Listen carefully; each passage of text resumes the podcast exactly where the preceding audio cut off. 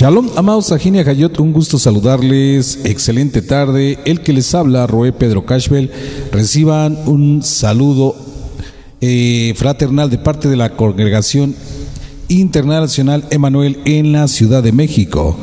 Le invitamos eh, a suscribirse a nuestros canales, como no es en la aplicación Anchor, donde hay canales de audio, usted lo puede buscar como Sinja Channel. Allí encontrará muchos estudios, usted ensayos, temas para allá que puede eh, descargar completamente gratis y puede compartirlos entre sus familiares y sus amistades. De la misma manera puede usted hacer el mismo procedimiento en nuestros canales de YouTube, como lo es Sinja Channel y Keila Internacional Emanuel. También con el mismo nombre usted nos encuentra en nuestra página oficial de Facebook. Si a usted son de su agrado, les son de bendición a su vida, como le dije, puede compartirlos dentro de sus amistades, sus familiares. Lo importante es que el mensaje de la Torah se difunda. Amén. Entonces ya sabe, suscríbase, dele ahí a la campanita para que cuando tengamos notificaciones al momento, así le lleguen a usted. Valga la redundancia, al momento. Aleluya. Bienvenidos en este día. Vamos, tenemos un ensayo muy bonito en el cual queremos que usted vaya tomando nota y, y vaya con nosotros viendo las diferentes apreciaciones que tenemos. Solamente tenemos dos, dos apreciaciones en este ensayo. Y yo creo que le van a ser de mucha bendición a su vida, mis amados Ajinia Hayot. Bueno, vamos a, vámonos rápidamente al libro de Bereshit, el libro del Génesis, eh, capítulo 22 en adelante. Vamos a hablar de lo que es, vendría siendo el, el ensayo de Nisa, ¿sí? Que quiere prácticamente decir esto, puso a prueba. Y que también dentro de ese contexto hebreo llamado Nisa, también encontramos lo que es la palabra promesas. Entonces, este, este estudio se llama La fe de Abraham probada. Baruch Hashem.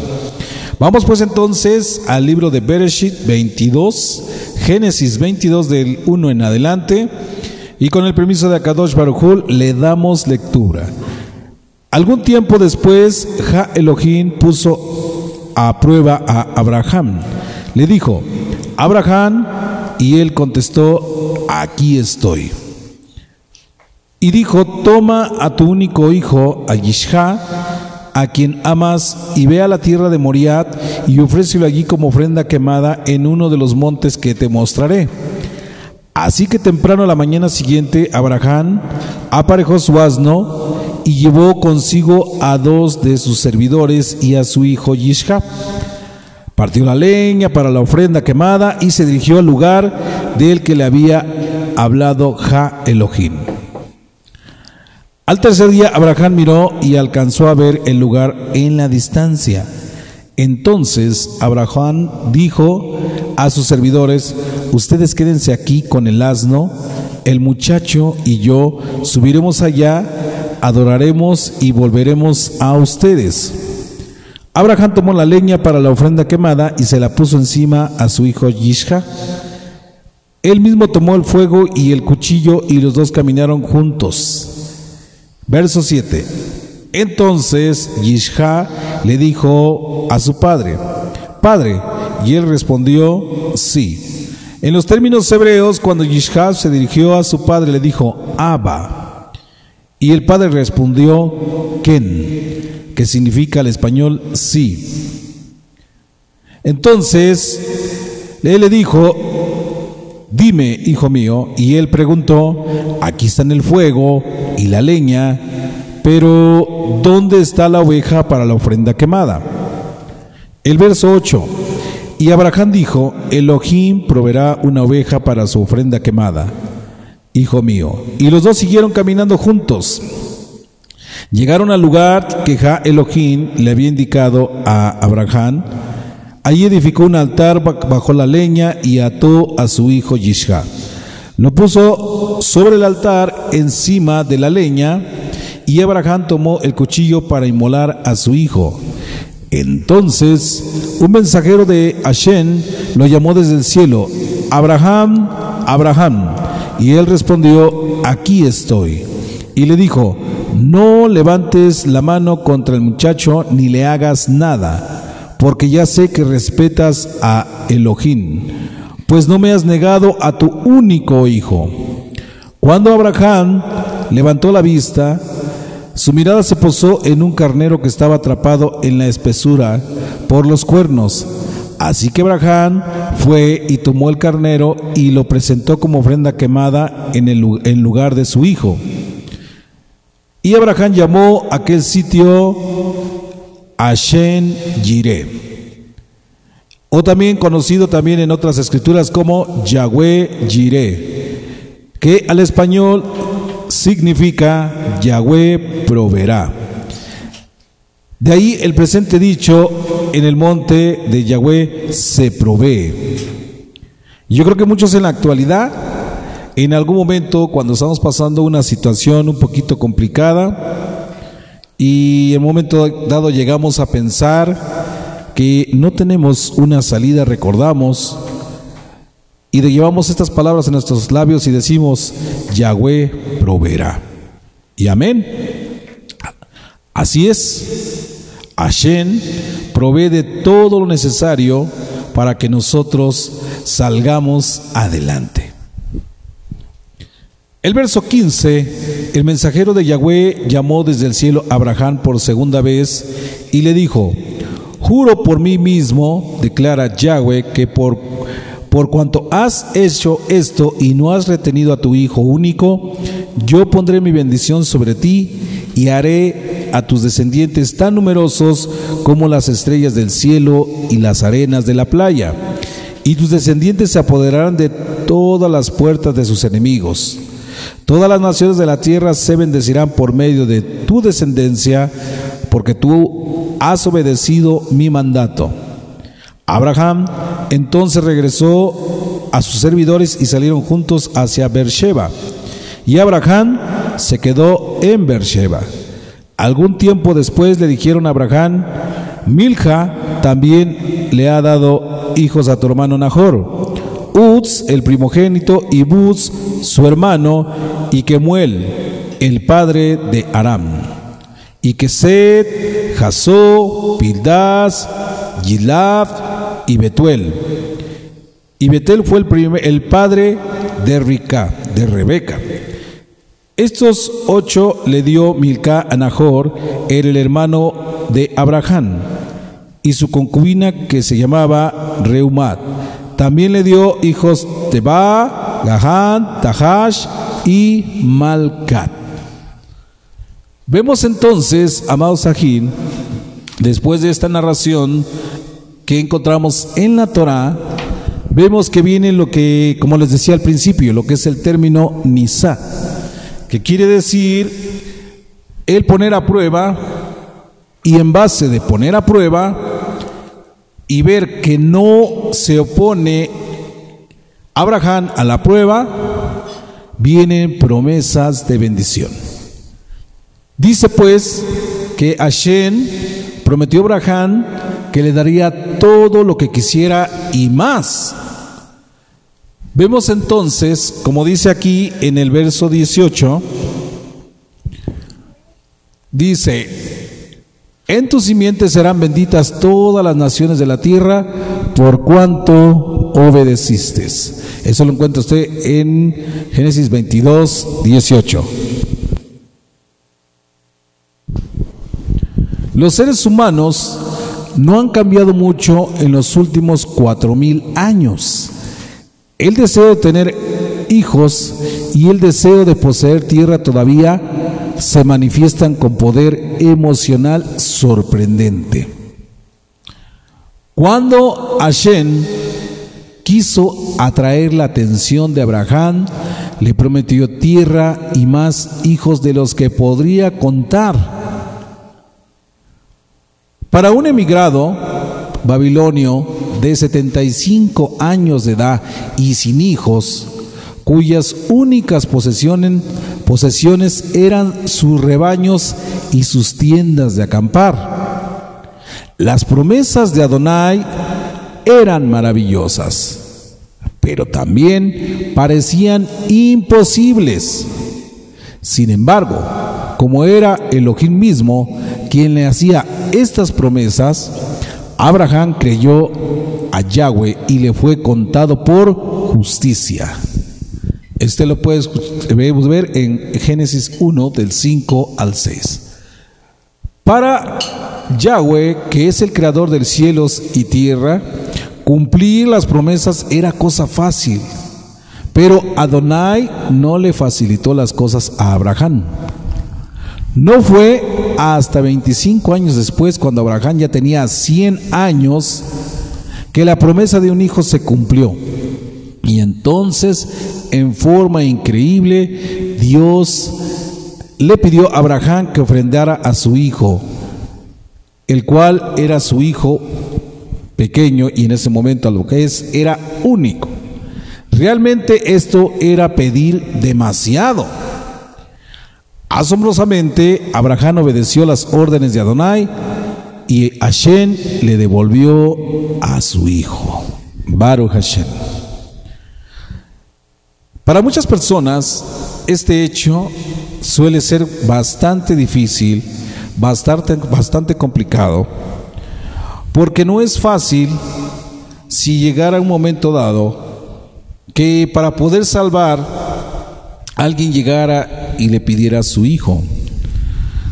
Yo creo que sería una situación muy difícil, ¿verdad? Porque, por ejemplo, si le dijeran, oiga, para poder eh, hacer anticuerpos, una vacuna en contra el COVID, hemos visto que en la sangre de, de su hijo se encuentran los anticuerpos. ¿Usted sería capaz de dar a su hijo como sacrificio para que miles o millones ya no murieran de COVID? ¿Usted lo haría? Esa es una pregunta importante que tenemos que hacer.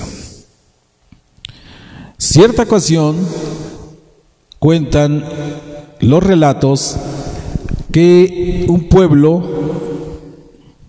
cayó precisamente bajo una pandemia fuerte y que esta pandemia comenzó a arrasar, arrasar y arrasar. Grandes estudiosos no encontraban la forma de cómo encontrar una buena cura hasta que llegaron al punto de hacer pruebas con la sangre eh, por el, ADN de los seres humanos y poder encontrar una cura para esa pandemia, esa infección que se había soltado. Encontraron en la sangre de un pequeño de tan solo tres años de edad, encontraron ahí que estaba el elemento necesario para poder crear esa vacuna y poder erradicar el problema. Aquí el relato no nos deja muy claro qué fue lo que pasó, porque al momento que le pidieron a la madre, al hijo, para ser sacrificado y poder salvar a miles, el relato no nos deja saber si la madre aceptó o no aceptó.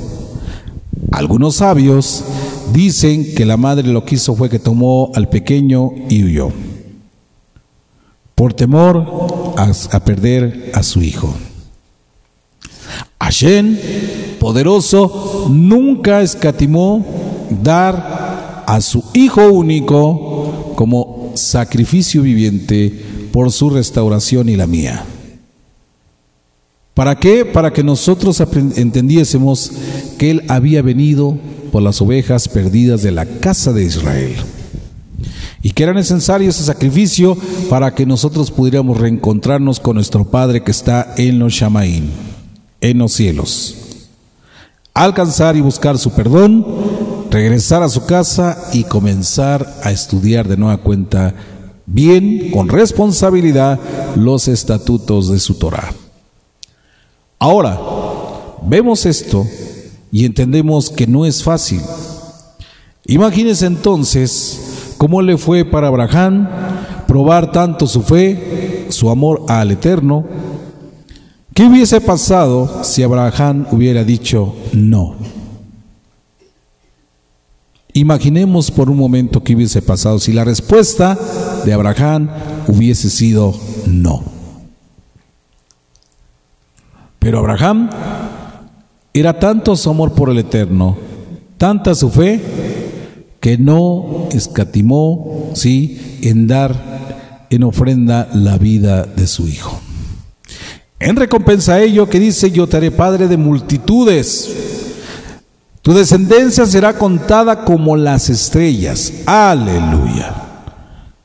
Ahora vemos que de la misma manera el Padre dio a su Hijo por ese rescate y damos toda rabá a Shen por haber puesto sus ojos sobre nosotros, sobre su creación. Aleluya. Baruch Hashem. Vemos entonces, amados Ajini Hayot, que cuando las cosas se hacen con amor, no se escatiman, no se juega un juego de mezquindad, Hashem poderoso cumple su promesa y otorga bendición hasta que sobreabunde. Vamos a ver esto como si hablásemos de lo que es estar lejos de un cumplimiento. Cuando Abraham murió, las promesas que Adonai hizo con él aún estaban muy lejos de cumplirse plenamente. Abraham solo tenía un hijo en quien apoyarse. Su única propiedad era un lote para su sepultura, para su último lugar de descanso. Todavía vivía en una tienda y lo único sólido que había construido eran los altares en los que adoraba en el Mishkan a Elohim, que le había hecho para él, exclusivamente para él. Él en ningún momento dado hizo reclamo y dijo, ya soy avanzado en edad y no he visto todavía tu promesa. Mas sin en cambio, él dijo, haré un altar en donde te adoraré hasta los últimos días de mi vida y sé que en su momento tú que eres el hacedor de todo, harás todas esas promesas. Hashem, que le había prometido a Abraham todas las cosas que un hombre de esta época podía desear, al perecer, perdón, al parecer, deseaba que Abraham aspirara a, a cosas todavía mayores. Entre las promesas de un heredero y de tierras había, había sido insertadas otras de Barín importantes. Esto lo tuve que decir así porque esa sería la forma correcta. ¿Sí? Que aparte de la promesa que había recibido Abraham de parte de nuestro Padre, había el Eterno insertado más palabras de bendición. ¿Sí? Vamos a ver eso, mis amados Sajín. ¿Cómo es posible o poder entender que si Abraham lo único que tenía era un, lote de ganado y tenía un lote para la sepultura, que solamente vivía en una tienda y que era un lugar lo que había edificado para el altar de Adonai, ¿cómo era posible que iba a recibir entonces promesas venideras de parte de nuestro Padre? que todas esas promesas habían sido hechas por nuestro Padre Adonai. Para un hombre de poca emuná, de poca fe, obviamente, con el paso de los años, esa fe podría haber sido probada por segunda ocasión. Pero ¿qué dice? Hashem le dijo a Abraham que aspiraría a cosas todavía mayores. Hashem tenía ya y contaba con un heredero y contaba con unas tierras Pero había unas palabras importantes que habían sido como insertadas. ¿Y qué le dijo a Shen cuando le dio esta bendición? Que era una bendición venidera y le dijo, y serán benditas en ti todas las familias de la tierra. Adonai quería bendecir no solo a Abraham, sino a todo el mundo. Miles de años más tarde, en el tiempo de Yeshua, todo el significado de estas palabras quedó bien claro. Usted puede ver y podemos ver esta apreciación si lo tomamos de la misma escritura. Para eso, mis amados Ajini Hayot, yo los invito a que me acompañen. Vamos a revisar esas promesas en la misma Dabar. Yo le invito a que tome su escritura y me acompañe. Vamos al libro de Galatishin, al libro de los Gálatas, en su capítulo 3, versos del 6 al 9. Dice de la siguiente manera, con el permiso de Akadosh Baruchu, de la misma manera, Abraham le creyó a Elohim y se le contó como justicia. Amén. Ahí está, primeramente, que dice que Abraham le creyó todo lo que Hashem le había prometido y al creerle se le contó como justo. Por lo tanto, sepan que los que se basan en la fe son, son hijos de Abraham. Y la escritura, habiendo previsto que por la fe Yahweh había de justificar a los gentiles, le anunció de antemano la buena noticia a Abraham, diciendo, en ti serán benditas todas las naciones. Aleluya. Baruch Hashem. Dice también el verso 9, desde luego los que se basan en la fe son benditos con Abraham, el hombre de fe. El verso 10, porque todos los que se basan en obras legales están bajo maldición. Pues está escrito, maldito todo el que no permanece en todas las escritas en el libro de la Torah para cumplirlas. El verso 11, desde luego es evidente que por la ley nadie se declara justo delante de Elohim, porque el justo vivirá por la fe. Aleluya. Baruch Hashem. Vemos también que dice también adelantito en el verso 16 al 18 dice lo siguiente, ahora bien, las promesas a Abraham se le dieron también a su descendencia. No dice y a los descendientes como refiriéndose a muchos, sino a uno solo, y a tu descendencia que es el Mashiach. Aleluya. Así que digo esto, la alianza confirmada antes por Elohim no la abroga la ley que vino 430 años después para invalidar la promesa. Porque si la herencia dependiera de una ley, ya no sería, ya no sería por la promesa. Pero Abraham, o más bien dicho, ya no sería por la promesa, pero que esta era para Abraham.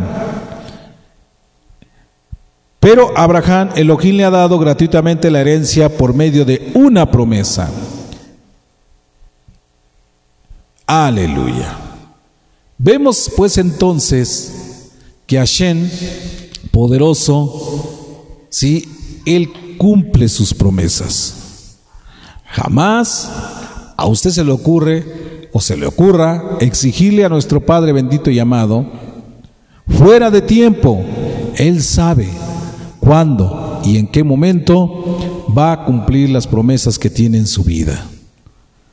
A usted que le corresponde orar, orar y orar. Como dice en la escritura, orar sin cesar. ¿Cuándo? En todo momento. Usted tiene un anhelo en su corazón, ábrale su corazón a nuestro Padre. Si usted está enfermo o enferma, hágate teshuva. Arrepiéntase de sus pecados. Pida perdón al Padre. Y día con día pídale por su salud, que sea lo, lo más primordial. Y Hashem, conforme a su voluntad, Él responderá. De la misma manera, por cualquier pretensión que tenga usted, por su familia, por su trabajo, por su casa, siempre hágalo, sí, haciéndolo con una oración sincera, siendo honesto y honesta. Que Hashem jamás va a despreciar un corazón contrito, y humillado delante de su presencia. Vemos pues entonces, amados Ajinia Hayot, que Adonai es un Elohim de palabra, de orden, y que Él, a su tiempo y conforme a su Kadosh voluntad, Él cumple su promesa. Porque bien sabemos que en la oración maravillosa de la Malkeinu, el Padre Nuestro, aprendemos ahí una enseñanza maravillosa y grande cuando dice, hágase tu voluntad, así en la tierra como en los cielos. ¿Sí? Eso es algo fundamental que tenemos que tomar en consideración, mis amados yo. Usted puede preguntarse, y me gustaría que usted al término de este de este estudio, se haga la siguiente pregunta. ¿Qué clase de promesas nos hace Hashem actualmente? La otra pregunta podría ser, ¿qué anhelos cumple Él? Y también otra pregunta, ¿Hashem cumple caprichos? Analice usted estas preguntas, mis amados, y ayúdeme a encontrar esa respuesta. Usted va a encontrar su respuesta. Por eso, mis amados, yo les invito a que escudriñemos juntos siempre la escritura para encontrar bendiciones, para encontrar siempre una respuesta a lo que nuestro corazón anda buscando. Recuerde que la obediencia a Shen trae bendición, trae respuesta. La obediencia siempre trae una buena respuesta.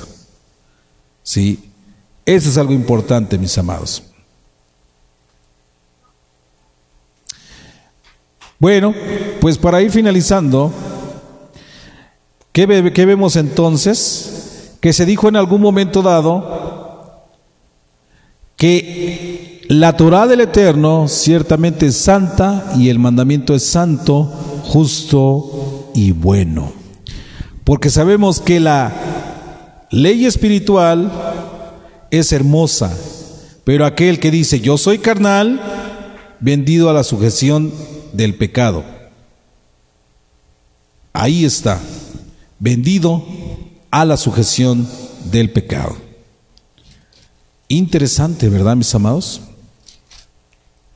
Por esa razón, es muy importante aprender esto, que llegado su momento, mis amados Ajín, mis amados Ajayot, tenemos que tener siempre puesta nuestra mirada sobre nuestro Padre bendito y amado, porque Él a su tiempo traerá la respuesta lo que nosotros necesitamos para poder seguir adelante. Dice en el libro de Matiyahud, el libro de Mateo 6:33, más bien busquen primeramente el reino de Elohim y su justicia, y todas estas cosas se les darán por añadidura. Amén. Si este estudio, este ensayo les de bendición a su vida, compártalo.